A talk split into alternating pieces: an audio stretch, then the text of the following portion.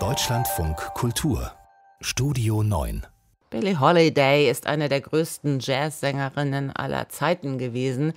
Jetzt schaut sich Regisseur Lee Daniels in diesem bewegten und auch kurzen Leben um.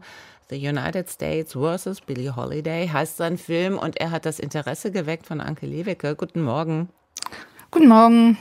Der Film setzt da an, wo andere aufhören, nämlich wenn es am schönsten ist. Ende der 30er Jahre erlebt Billie Holiday den Höhepunkt ihrer Karriere. Ladies and Gentlemen, Miss Billie Holiday. Viele Reporter fragen mich, Billie, wieso tun Sie, was Sie tun? Das ist meine Antwort. Wir lieben Sie. NAACP sagt, Billie Holiday ist die Stimme unseres Volkes. Wir sollten die Rassentrennung bei der Show aufheben. Schwarze und Weiße sitzen gemischt zusammen. Da kriegt man schon was Gänsehaut. Allerdings basiert Daniels Film nicht auf der Autobiografie von Billie Holiday, sondern auf einem Sachbuch Drogen, die Geschichte eines langen Krieges. Johan Harry hat das geschrieben. Und das ist aber auch nicht unbedingt die typische Vorlage für ein Biopic. Mit welcher Art von Film haben wir es denn jetzt hier zu tun? Also dieser Film will vieles sein. Also er will auch schon ein Biopic über eine schwarze Frau sein, die von ihrer Mutter zur Prostitution gezwungen wurde. Es will ein Liebes, der Film will ein Liebesmelodrama sein, aber auch eine Auseinandersetzung mit einem Rassismus, der Politik, Behörden und Institutionen durchdringt. Und wir haben es ja schon gehört, die Handlung setzt ein, als Billie Holiday ein weltweit gefeierter Star ist und zu ihrem Repertoire gehört der Song Strange Strange Fruit, in dem sie rassistisch motivierte Lynchmorde in den Südstaaten anprangert. Und durch dieses Lied fühlt sich die US-Regierung provoziert. Es gibt die Angst, dass es Proteste auslösen könnte. Deshalb wird Billie Holiday, die es immer wieder singt, ins Visier genommen unter dem Vorwand ihrer Drogensucht. Und der schwarze Bundesagent Fletcher wird auf Billie Holiday angesetzt, doch verliebt er sich in sie. Also das ist ganz schön viel Stoff für einen Film, oder?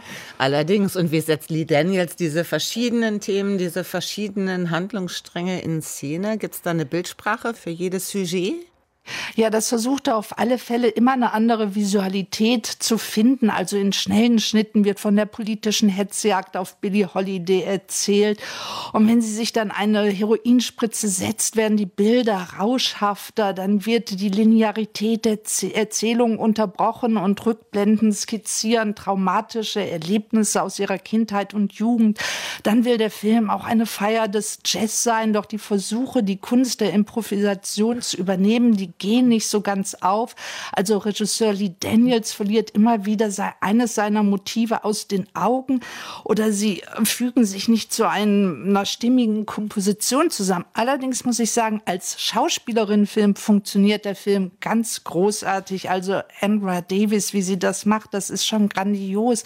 Sie hat so ein durchlässiges Spiel, dass die physischen und psychischen Verletzungen von Billie Holiday immer präsent sind. Und wenn sie dann die Songs Songs von Billie Holiday interpretiert, dann kommt der Film ganz bei sich an und dann spürt man, dass die Sängerin auf der Bühne das konnte, was ihr als schwarze Frau im Leben verwehrt wurde. Sie konnte sich immer neu erfinden und sie konnte ihrem Schmerz und ihrer Lebensenergie Ausdruck verleihen. The United States vs. Billie Holiday können Sie ab morgen auf den einschlägigen Online-Portalen kaufen und ab Ende des Monats dann auch online ausleihen. Bereits heute schon ist Synchronic online verfügbar. Das ist definitiv was zum Gruseln rund um mysteriöse Todesfälle, eine Designer-Droge und zwei Sanitäter. Ich hoffe, sie wacht auf. Ich glaube, sie hat morgen früh Schule. Ich übernehme das Kind. Was ist passiert? Ich lag im Bett und habe geschlafen und ich hörte Französisch und den Wind. Sir, können Sie mich hören?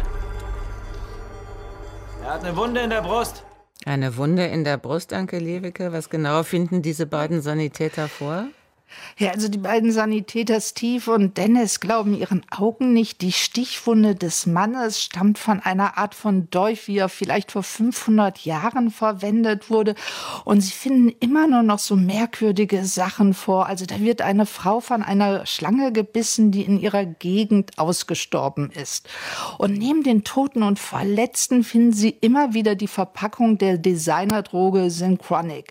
Und nun verschwindet die 18-jährige Tochter von Dennis nach einer Drogenparty und deshalb beginnt Steve mit den Drogen zu experimentieren. Er hat sowieso nichts mehr zu verlieren. Er hat einen Gehirntumor diagnostiziert bekommen und diese Droge manipuliert nicht nur das Zeitgefühl, sondern es sind Zeitreisepillen, die einen mit in die Vergangenheit nehmen und so hofft eben Dennis, die Tochter seines Freundes wiederzufinden. Welche Bilder finden die Regisseure Moorhead und Benson für diese Art von Science-Fiction-Horror? Ja, erstmal würde ich sagen, sie finden viel unheimliche Töne, die immer sehr mächtig aufrufen. In der Tat.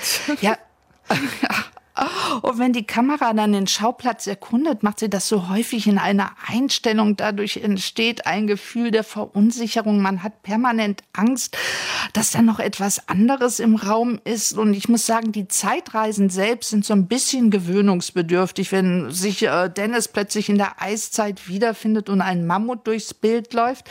Aber der Film hat dann dennoch eine besondere Atmosphäre und das hängt mit dem Schauplatz New Orleans zusammen. Das ist ja ein Ort, wo viele viele Kulturen aufeinandertreffen, wo sich der Rassismus von seiner brutalen Seite gezeigt hat. Und diese Geschichte schwingt in den Zeitreisen dann mit und legt sich wie ein Schatten über das gegenwärtige New Orleans. Und deshalb werden die Bilder noch einmal mit einer anderen Spannung aufgeladen. Anke Lewicke und die Filme der Woche in Deutschland von Kultur. Die Filme des Jahres, dann unter anderem am Samstag nach 14.30 Uhr. Wir werfen einen Blick auf die 93. Oscarverleihung. Anke, ein Tipp? Ein Tipp, ja, das wird doch auf alle Fälle Chloé Zhao Nomadland. Frances McDormand als Nom moderne Nomadin, die ihren Job verloren hat und jetzt durch die USA zieht, von Arbeit zu Arbeit. Das ist schon ein sehr eindrücklicher Film und erzählt viel über die USA heute und gleichzeitig ist es ein Film über US-amerikanische Landschaften jenseits der Mythen. Das Filmmagazin Vollbild ab 14.30 Uhr am Samstag hier in Deutschlandfunk Kultur und wann immer Sie auch wollen, auch als Podcast.